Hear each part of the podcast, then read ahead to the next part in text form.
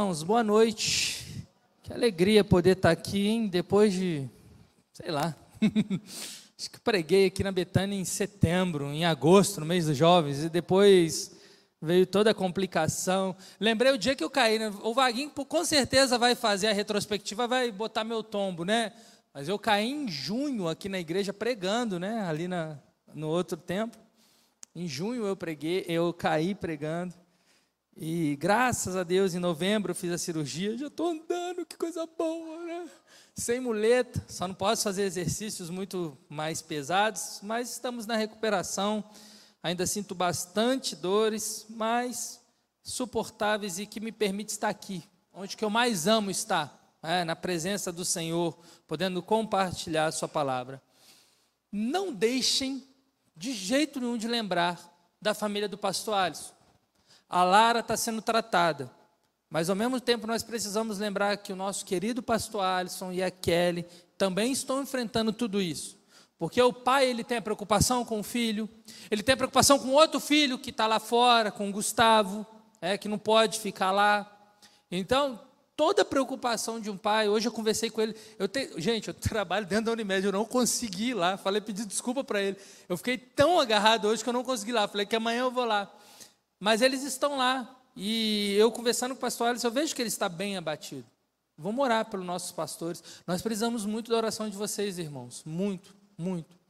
Enquanto a obra acontece, enquanto a gente vê a igreja cheia, várias coisas acontecendo, ao mesmo tempo o inimigo também está fazendo de todas as formas para abalar a gente. Então nós precisamos muito da oração dos queridos irmãos. Não esqueçam da gente, porque é muito importante é, o sustento dos irmãos e o cuidado dos irmãos para as nossas vidas. Amém, irmãos? Bem, fim de ano, né? Chegamos então no fim de 2023. Fim de ano é bom que a gente começa a refletir sobre tudo da vida, né? Começa a refletir, pensar em tudo que aconteceu. Olha, quem imaginar que em fevereiro eu ia me machucar, que em maio, em junho eu ia cair na igreja, depois eu caí na rua, depois eu caí no shopping, e aí eu falei que eu precisaria fazer a cirurgia de qualquer jeito. Aí em novembro fiz a cirurgia, em dezembro já estou aqui andando. Olha só, se for para contar uma história, olha o meu 2023. Quer mais? 2023, Geraldo, 6 de janeiro desse ano, o que, que aconteceu? Dei PT no meu carro. Esse ano eu bati com o meu carro, meu carro deu PT. Olha só quanta coisa que já aconteceu nesse ano comigo. Então, quando a gente chega no final do ano, eu parei para lembrar no ano, eu falei, oh meu Deus, tem que agradecer muito, Senhor. Quantos livramentos, quantos cuidados do Senhor sobre a nossa vida. E, e nessas reflexões, e diante de tudo que a gente vive, alegrias, tristezas, dores, conquistas, às vezes muito sofrimento, muitos sentimentos, né?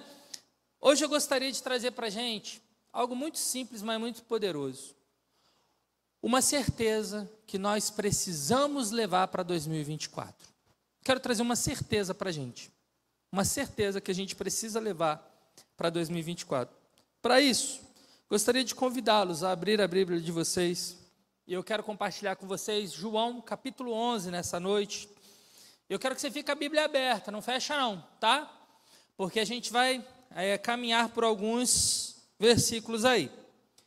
Todos acharam? Amém, irmãos? João capítulo 11, versículo 1.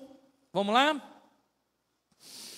Diz assim, a partir do versículo 1: Havia um homem chamado Lázaro. Ele era de Betânia, do povoado de Maria e de sua irmã Marta. E aconteceu que Lázaro ficou doente. Maria, sua irmã, era a mesma que derramava, derramara perfume sobre o Senhor e lhes enxugara os pés com os cabelos. Vamos lá. Vem para mim. Vamos começar a refletir sobre esse texto, e esse texto ele mostra algo muito interessante. A Bíblia revela que Jesus ele tinha amigos. E esse texto vai falar sobre uma amizade que Jesus tinha com Lázaro, com Marta e com Maria. Além dos discípulos que Jesus treinava, além da sua família, ele tinha amigos. E sempre que ele podia, ele passava em Betânia para os visitar. E aqui nesse texto, nós temos a revelação de um amigo de Jesus que fica doente. Então, para a gente começar a refletir nessa noite, a gente começa a aprender alguma coisa aqui muito importante, que algumas pessoas carregam e algumas pessoas esperam, e que esse texto me mostra totalmente o contrário de alguns pensamentos. O que, que a gente aprende aqui nesse texto? As crises na nossa vida serão inevitáveis. Muitas vezes a gente acha que a gente tem que se desviar, tentar passar o ano todo se desviando das crises. Só que isso não é possível, porque as crises na nossa vida serão inevitáveis. Pode ser uma crise de saúde pública, igual a gente teve há dois anos atrás, o Covid. Pode ser uma doença que a gente começa a enfrentar, um problema familiar que só você conhece, uma crise no casamento, uma perda. Seja o que for, a realidade que for, as crises são inevitáveis na nossa vida. Por que, que eu estou falando isso? Porque a gente poderia falar assim, ué, mas Lázaro era amigo de Jesus. Por ser amigo de Jesus, não, ele não poderia ficar doente. Não, mesmo sendo amigo de Jesus, ele ficou doente. Isso prova que as crises elas vão chegar, inclusive para aqueles que eram amigos de Jesus, aqueles que andam com Jesus. O conhecimento que temos de Cristo, a amizade, a entrega que damos a Ele, nunca irá nos eximir de passar por problemas, nunca irá nos tirar dos problemas. E por que isso, Felipe? Por que, que acontece isso? Porque o foco, irmãos, não está na crise. O foco não está na crise, mas em como nós passamos pelas crises. E é isso que eu quero trazer essa reflexão nessa noite, como que nós passamos pelos momentos da nossa vida. Porque a fala não deveria ser o que aconteceu comigo. E é algo que eu tenho ouvido, que eu tenho refletido muito, mas a gente deveria falar o que aconteceu em mim por aquilo que eu passei. O que está acontecendo em mim por aquilo que eu estou passando. O que vai acontecer em mim por aquilo que eu vou ainda passar. Então, essa deveria ser é, a frase que nós deveríamos usar. Porque muitas vezes a gente fala e conta sobre aquilo que aconteceu com a gente. Mas diante de tudo que aconteceu com a gente nesse ano, o que, que realmente fez efeito que surtiu em mim? E aí, durante essa mensagem, vou contar um pouco do que aconteceu comigo nesse período de recuperação, mas é como a gente pode imaginar. Eu, eu, não, eu, é o que eu falei aqui. Eu não imaginava nunca que eu iria começar o ano e em fevereiro eu iria me machucar.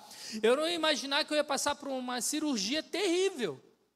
Porque quem já fez, eu acho que o Mauro já fez, né? O Mauro falou para mim que fez. Quem fez cirurgia no joelho sabe. Eu fiquei duas semanas, irmãos, o pé em tempo todo esticado. Aí o médico falou assim, no dia que eu tive alta, ele falou assim: ó, seu pé tem que ficar esticado o tempo todo. Você não pode deixar de esticar seu pé. Aí eu falei, tá bom, doutor, vou, vou fazer isso. Aí ele falou assim, mas só que você tem que movimentar ele. Eu falei, ué, como assim, doutor? Ele falou, porque se você ficar parado o tempo todo, vai te dar trombose. Então você tem que movimentar ele, mexe o pé aqui, faz algum movimentozinho, vai doer, mas tem que mexer também. Eu falei, então tá, então tem que ficar parado o tempo todo, mas tem que mexer. É, isso mesmo. Falei, então tá bom. Duas semanas de pura dor. Porque além do pé doer, doendo o tempo todo, eu estava tomando quatro remédios, antibiótico, anti-inflamatório, remédio de dor, vários remédios, aí atacou meu estômago, então eu ficava com o estômago ruim, eu ficava com dor no joelho, eu não conseguia levantar, não conseguia fazer nada, e por fim, além da Laís cuidar dos filhos, ela tinha que me dar banho. Então, por quase duas, três semanas, a Laís me pegava, me levava para o banheiro e me dava banho. Quem imaginaria que isso iria acontecer comigo? Ninguém.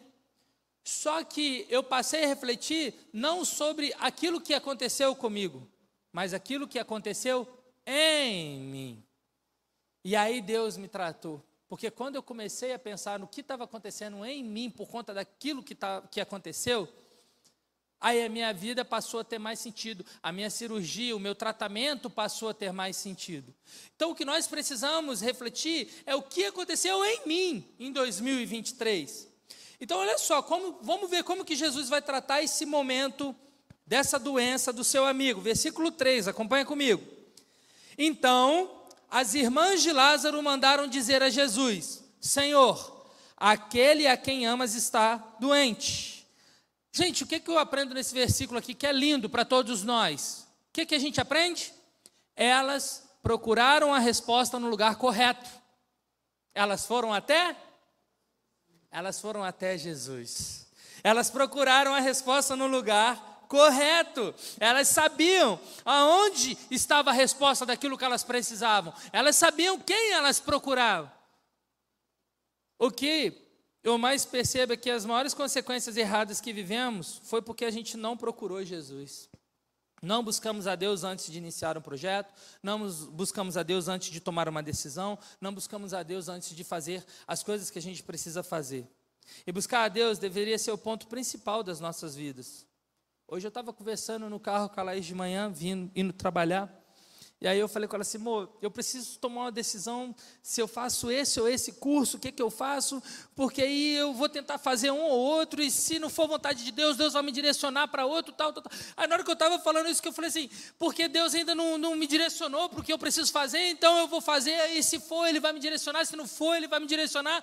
Aí eu parei de falar, quando eu parei de falar, eu ouvi uma voz falando assim, que eu tenho certeza que é o Espírito Santo, o Espírito Santo falou assim, ué, mas você não perguntou nada para mim? Você, você não sabe o que, é que eu quero para você, porque você não me perguntou, pode me perguntar. Aí eu choquei, eu fiquei parado assim, parei de falar e fiquei andando assim. Ela falou: Ô, tá bem? Ela cutucou você falou: Tá bem aí, filho? Tá respirando? Eu assim, uhum, uhum. Porque muitas vezes a gente está tão acelerado, a gente está tão preocupado, que a gente não para para perguntar para Deus o que Ele quer para nós. Para Deus, o, qual a, a, a, atitude que Ele quer que a gente tome. Mas não, a gente prefere tomar atitude, eu prefiro começar o curso e der tudo errado, aí eu sofro as consequências e fico nisso.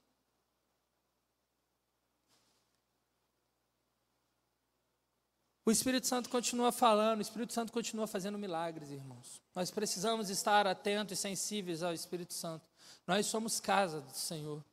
Ele habita em nós, ele está o tempo todo falando com a gente. Agora, olha só o que, que acontece nos próximos versículos. Versículo 4. Ao ouvir isso, Jesus disse: Essa doença não acabará em morte, é para a glória de Deus, para que o Filho de Deus seja glorificado por meio dela. Jesus amava Marta, a irmã dela e Lázaro. No entanto, quando ouviu falar que Lázaro estava doente, ficou mais dois dias onde estava. Depois disso, disse aos seus discípulos: Vamos voltar para a Judéia. Irmãos, lendo esse texto, lendo esses versículos aí agora, parece o quê? A gente pode pensar que Jesus não se importou, porque ele recebeu a notícia que Lázaro estava doente, e aí o que, que ele fez? Ele ainda ficou mais dois dias onde ele estava. A gente vendo esse texto, a gente lendo aqui, parece que Jesus falou assim: Ah, deixa para lá. E é como se Jesus não se importasse com a dor das irmãs que mandaram a mensagem. É como se Jesus não se importasse com a dor da doença que o amigo dele estava passando. Só que no versículo 4, se você percebeu, o texto vai dizer que Lázaro estava passando, aquilo que ele estava passando era necessário acontecer para que o nome de Deus fosse glorificado. Quem sabe, diante dos momentos difíceis, das crises que nós passamos, não tem um propósito de Deus ser glorificado. Só que a gente entra num momento difícil, a gente está passando por um momento difícil, o que, que a gente quer fazer urgentemente? Sair. A gente quer sair de qualquer forma, de qualquer situação que a gente passa que nos incomode. Só que quem sabe, não é o propósito de Deus que a gente passe por aquilo para que a gente possa aprender algo, para que algo aconteça em mim, para que uma transformação ocorra na minha vida. Enquanto estamos desesperados para sair, Deus está falando: ei, espera.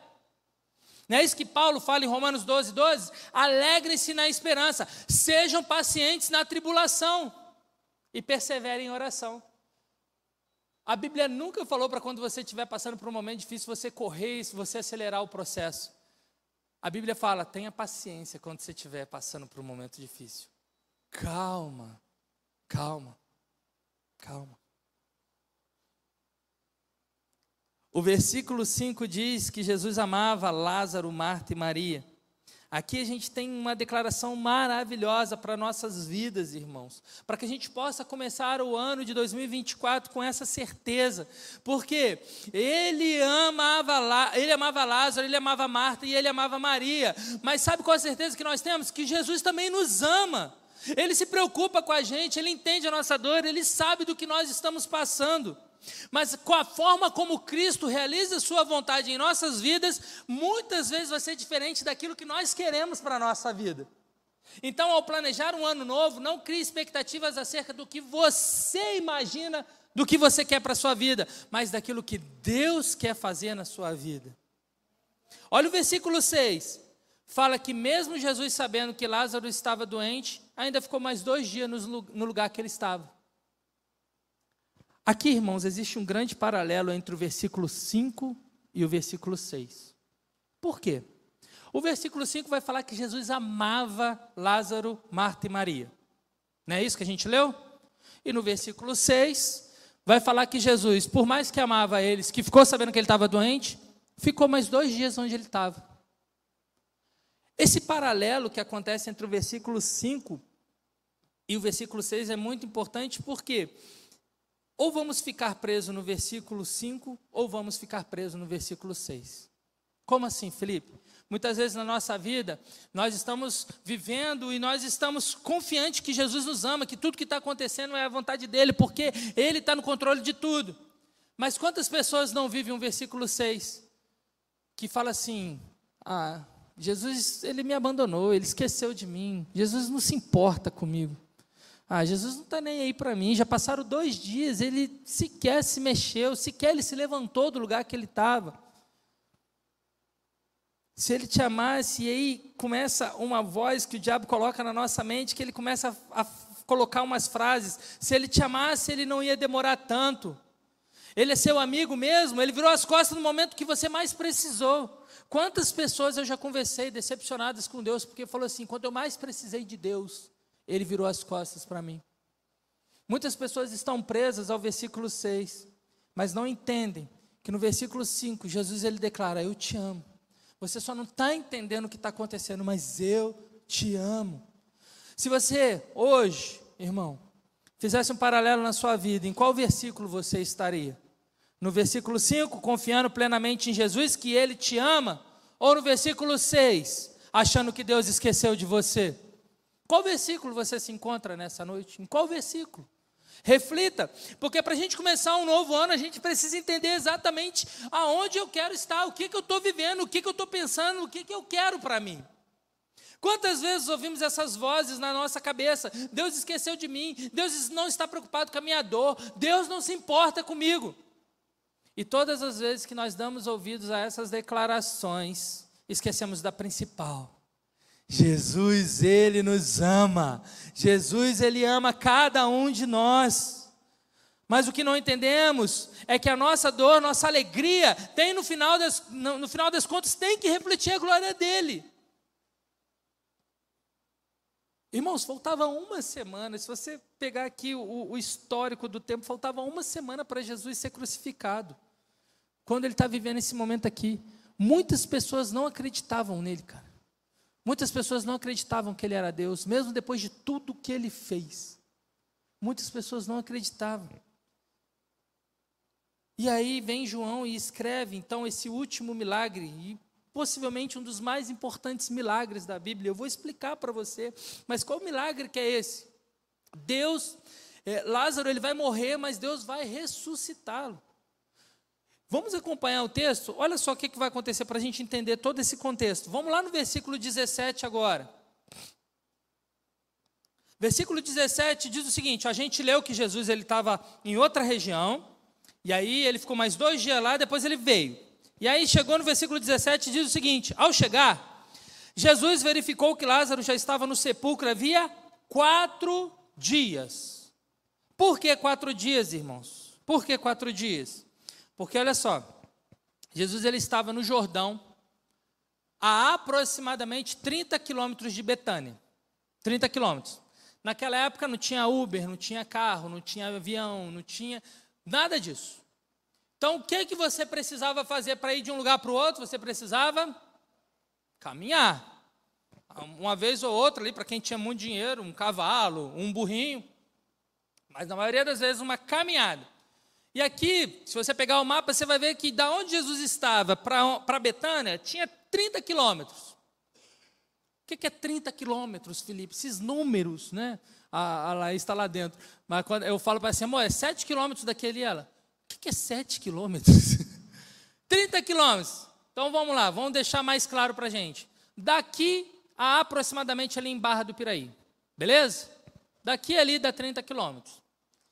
E é interessante que, normalmente, um dia de caminhada dura 30 quilômetros.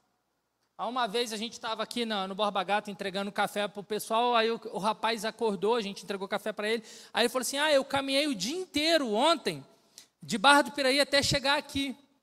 E aí eu caminhei o dia todo. Então, olha só que legal, já uma prova real de que realmente você demora um dia inteiro para você sair de um lugar que tem 30 quilômetros e chegar no outro. Então, por que quatro dias? Porque quando Jesus chegou já tinha quatro dias. Por quê? Quando Maria e Marta mandam uma pessoa ir até Jesus, ele caminhou por um dia. Aí o texto fala o quê? Que Jesus ficou mais quantos dias depois de saber da notícia? Mais? E aí Jesus, depois de dois dias, ele fala o quê?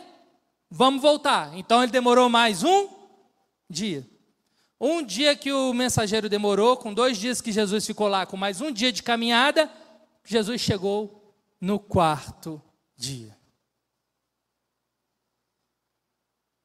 Sabe, quando a gente sabe que Jesus nos ama, mas queremos que Jesus faça as coisas da nossa maneira, sabe quando a gente sabe que Jesus nos ama, mas a gente quer que Jesus ele faça do jeito que eu acho que vai ser o certo, do jeito que eu penso que vai ser o melhor caminho. E, e, é o que vai acontecer agora, que a gente vai ler um relato agora, que vai ser a reação das irmãs de Lázaro diante da chegada de Jesus no quarto dia. Agora, olha só, vamos perceber a reação das irmãs agora nesse texto. Versículo 20, olha só o que diz. Quando Marta ouviu que Jesus estava chegando, foi encontrá-lo, mas Maria ficou em casa. Disse Marta a Jesus: Senhor, se estivesse aqui, meu irmão não teria morrido.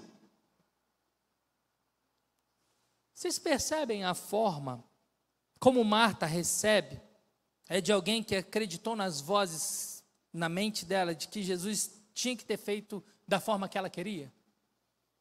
Se o Senhor tivesse chegado quando eu te pedi, meu irmão não teria morrido. Percebe que ela fala de uma forma a dizer que Jesus ele não fez da forma que ela queria que ele fizesse? Mas agora a gente tem a reação de Maria. Olha só que interessante a reação de Maria, versículo 32. Olha só o que, que diz no versículo 32.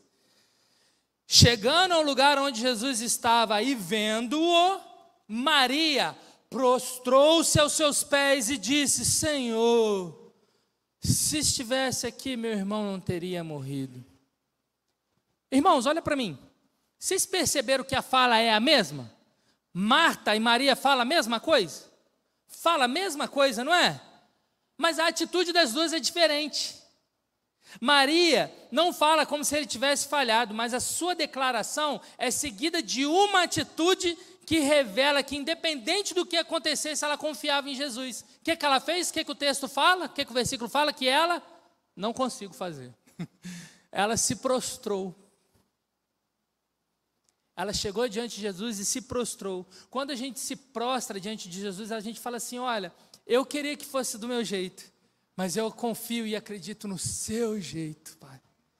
Eu acredito e eu espero na Sua vontade, do seu jeito, da Sua forma. A forma como vamos superar os momentos que iremos passar na nossa vida no próximo ano não está ligada ao que eu quero que Deus faça, mas está ligado diretamente à submissão e entrega completamente da minha vida nas mãos do nosso Senhor Jesus. É isso, irmãos. Sabe o que acontece quando eu faço isso? Sabe o que acontece quando eu me prostro diante do Senhor e quando eu reconheço o senhorio dele, o poder dele? Olha só o que, que acontece. Eu acesso o coração de Jesus. Toda vez que você reconhece o poderio do Senhor, Jesus, e você se prostra e confia nele, plenamente na vontade dele, você acessa o coração de Jesus. Olha o versículo 33. Ao ver chorando Maria e os judeus que acompanhavam, Jesus agitou-se em espírito e perturbou-se. Onde o colocaram? perguntou ele. Vem ver, Senhor, responderam ele. Versículo 35. Jesus chorou. Irmãos, quer acessar o coração de Deus nesse novo ano? ao invés de passar as crises entregando as suas dores nas mãos de Deus, mas esperando que Ele faça da sua forma, passe a se render à vontade de Deus, esperar o tempo que for preciso, tendo a certeza do que aconteça o que acontecer, Ele é o Senhor e está no controle de tudo. Você acessa o coração de Deus. Você acessa o coração de Deus. Marta chega e fala assim: Cara, se você tivesse aqui, meu irmão não ia ter morrido. Maria, ela se prostra e fala: Se você tivesse aqui. Mas eu confio em Ti, eu espero em Ti, Senhor. Acesse o coração de Deus. Uma frase que tem perseguido meu coração nesses últimos dias, que foi de tanta reflexão que eu fiz na minha, no período de recuperação. E essa frase tem mexido muito comigo. É que nós precisamos entrar na história de Deus e parar de querer que Deus entre na nossa história. Pare de querer que Deus entre na sua história e comece a ter desejo de entrar na história de Deus. Ponha isso como meta de 2024. Vou te explicar. Muitas vezes nós queremos ser Marta. Nós queremos que Jesus faça do nosso jeito, da nossa forma. Isso é pedir para Deus entrar na nossa história. Deus, entra na minha história, mas você vai fazer do meu jeito, do jeito que eu quero. Entra na minha história, Deus. Mas agora, diferente, quando entendemos o poder e o tamanho de Deus e confiamos plenamente nas Suas promessas, nós entramos na história de Deus. Para de fazer as coisas certas de forma errada. Entregue as suas lutas, suas crises, tudo que você tem vivido, as suas alegrias, nas mãos do Senhor. E permita que Ele cuide de você e que Ele faça no tempo dele que Ele faça no tempo dele. E aí você pode me perguntar assim: então tá bom, Felipe, você já contou a história, a gente já sabe de Marta e Maria, a gente já fez a referência do versículo 5 e 6, não vou esquecer isso nunca mais. Já vi que a reação de Marta foi uma, a reação de Maria foi outra, mas por que que Jesus chega no quarto dia, Felipe? Vou te explicar. Lembra que o texto lá no versículo 4 fala que essa doença que Lázaro estava passando era para glorificar o nome de Deus? Vocês lembram disso? Então, a cultura judaica ela dizia o seguinte: ela tinha uma cultura lá que dizia o seguinte: uma pessoa ela poderia morrer e ela poderia ressuscitar no máximo em três dias. Em três dias era possível que alguém ressuscitasse. Era possível.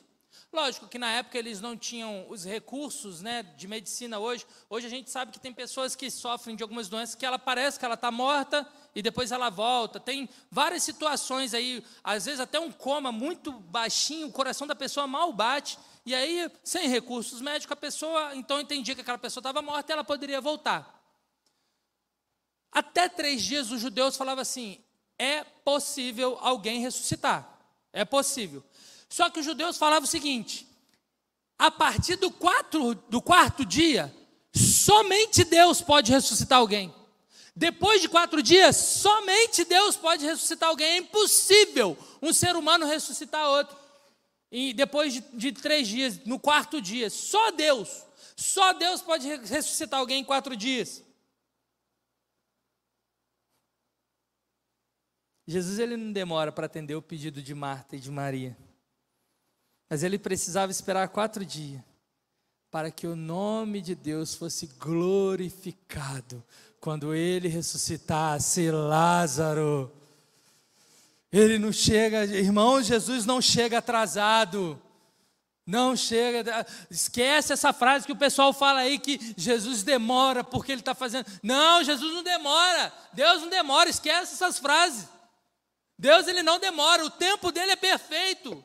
Jesus demorou quatro dias, as irmãs não entenderam. Mas Jesus estava falando assim: é para ser glorificado o nome de Deus, é para glorificar o nome de Deus que isso está acontecendo. Ninguém entendeu nada. Aí Jesus chega no quarto dia, e aí todos os judeus sabem que uma pessoa só pode ressuscitar até três dias. Quatro dias, somente Deus poderia ressuscitar uma pessoa. Jesus ele chega e fala: Lázaro, vem para fora. E Lázaro sai. E Jesus, então, ele prova para todas aquelas pessoas que estavam ali que ele era Deus. E melhor do que isso, O texto fala que a partir daquele momento, muitos judeus que estavam ali na casa de Marta e Maria começaram a segui-lo e acreditar que ele era o Messias. Presta atenção, irmãos. O que você acha que é atraso é Deus preparando a melhor forma de entregar o seu milagre. O que você acha que é demora é Deus preparando todo o ambiente para o seu milagre. O que você acha ser silêncio é Deus trabalhando na sua vida. O que você acha que é Deus te esquecendo é Deus te preparando, irmão. Para de se frustrar com as suas expectativas sobre o que Deus faz, quer que você, que você quer que Deus faça na sua vida. O maior ensinamento para as nossas vidas, a maior certeza que a gente deve carregar para 2014 é que Jesus nos ama e tudo que Ele faz na nossa vida é no tempo certo para que o nome de Deus seja glorificado. Essa é a certeza que nós devemos carregar para esse próximo ano, irmãos. Deus ainda quer realizar muitos milagres.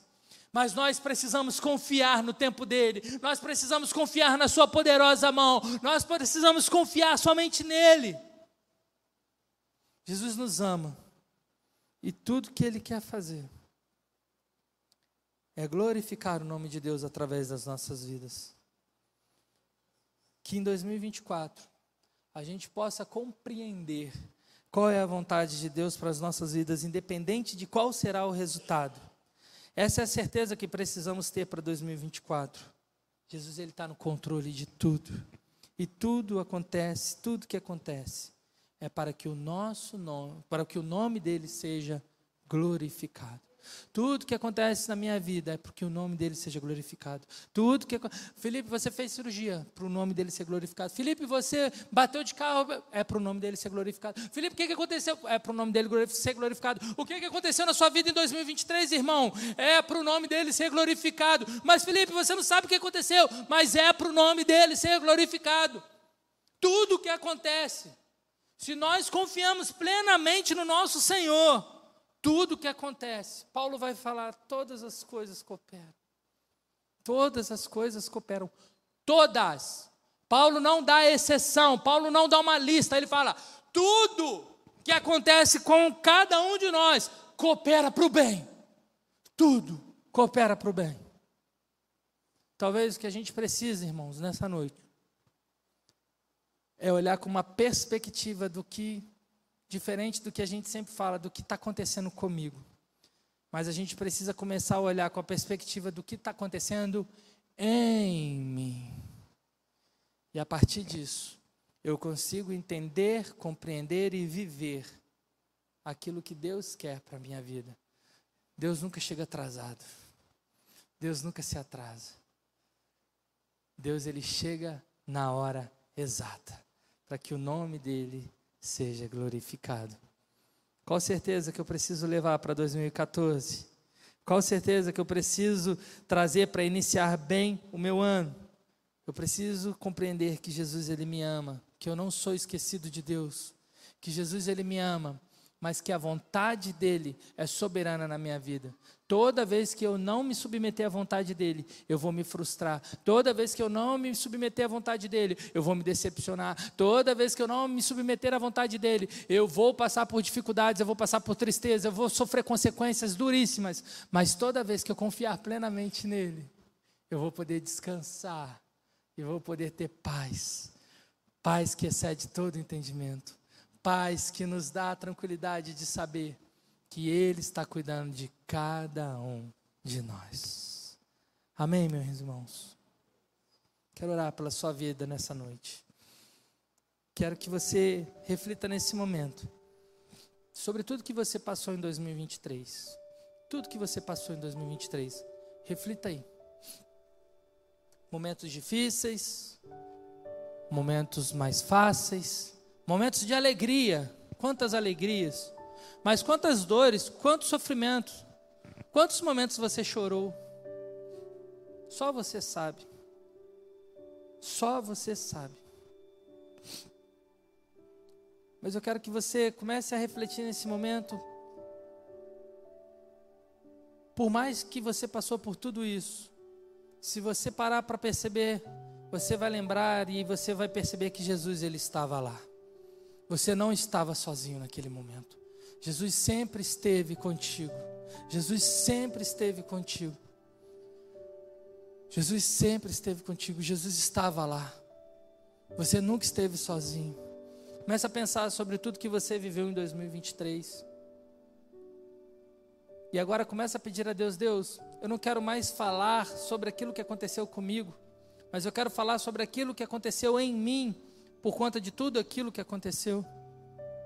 Eu não quero mais fugir das circunstâncias, eu não quero mais fugir dos problemas, eu, eu, eu não quero mais evitar tentar achar que eu posso evitar de viver as crises, de viver momentos difíceis, mas eu quero saber passar por cada momento desses, sabendo que tudo que eu estiver passando é para a glória do seu nome, é para que seu nome seja glorificado.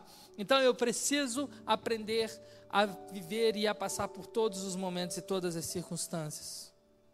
Entrega para ele aí sua vida, seu 2023. Coloca nas mãos dele tudo.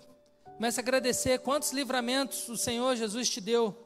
Lembra de quantas pessoas que esse ano, infelizmente, a gente enterrou. Lembra de quantas pessoas a gente chorou por estar doente. Lembra, mas lembra de quantas vezes Deus ele curou, de quantas vezes Deus ele restaurou, de quantas vezes Deus ele recomeçou, ele fez algo novo. Começa a agradecer a Deus por tudo que aconteceu na sua vida. Começa a colecionar momentos que você viveu de forma que, mesmo que foi um momento muito difícil para você, você trouxe aprendizados para sua vida, de forma que você agora está completamente diferente, você é uma nova pessoa. Quero orar. Pai, muito obrigado por essa noite, Pai. Muito obrigado porque podemos refletir através da Sua palavra, Senhor Deus, o quão bom é confiar em Ti. O quão maravilhoso é poder confiar em Ti e saber que o Senhor está no controle de tudo, Pai. O Pai, como é bom saber, meu Deus, que muitas vezes nós queremos que as coisas sejam da nossa forma, Pai. Mas nós sabemos que todas as vezes que nós queremos que as coisas sejam da nossa forma, nós nos frustramos, nós nos decepcionamos, porque a gente não sabe o que é bom para nós. Quem sabe o que é bom para nós é o Senhor, meu Pai. Por isso eu te agradeço, Pai, porque pela Sua infinita misericórdia, o Senhor tem cuidado de nós, Pai. O Senhor tem nos abençoado, o Senhor tem cuidado de cada um. O Senhor tem nos dado vida, Pai, e apesar dos momentos difíceis que nós passamos, Pai, a gente tem plena certeza e convicção que o Senhor estava lá, que nós não estávamos sozinhos, Pai. Muito obrigado, meu Deus, por esse ano.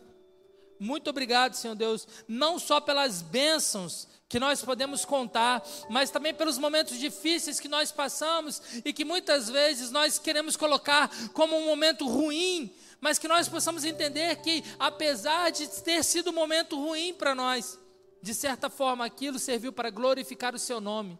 E se é para glorificar o seu nome, Pai, nós precisamos entender o que aconteceu em nós. Pai, muito obrigado, meu Deus, por nos dar esse esclarecimento e nos ajudar para o próximo ano. Queremos entrar para 2024 com essa certeza, Pai.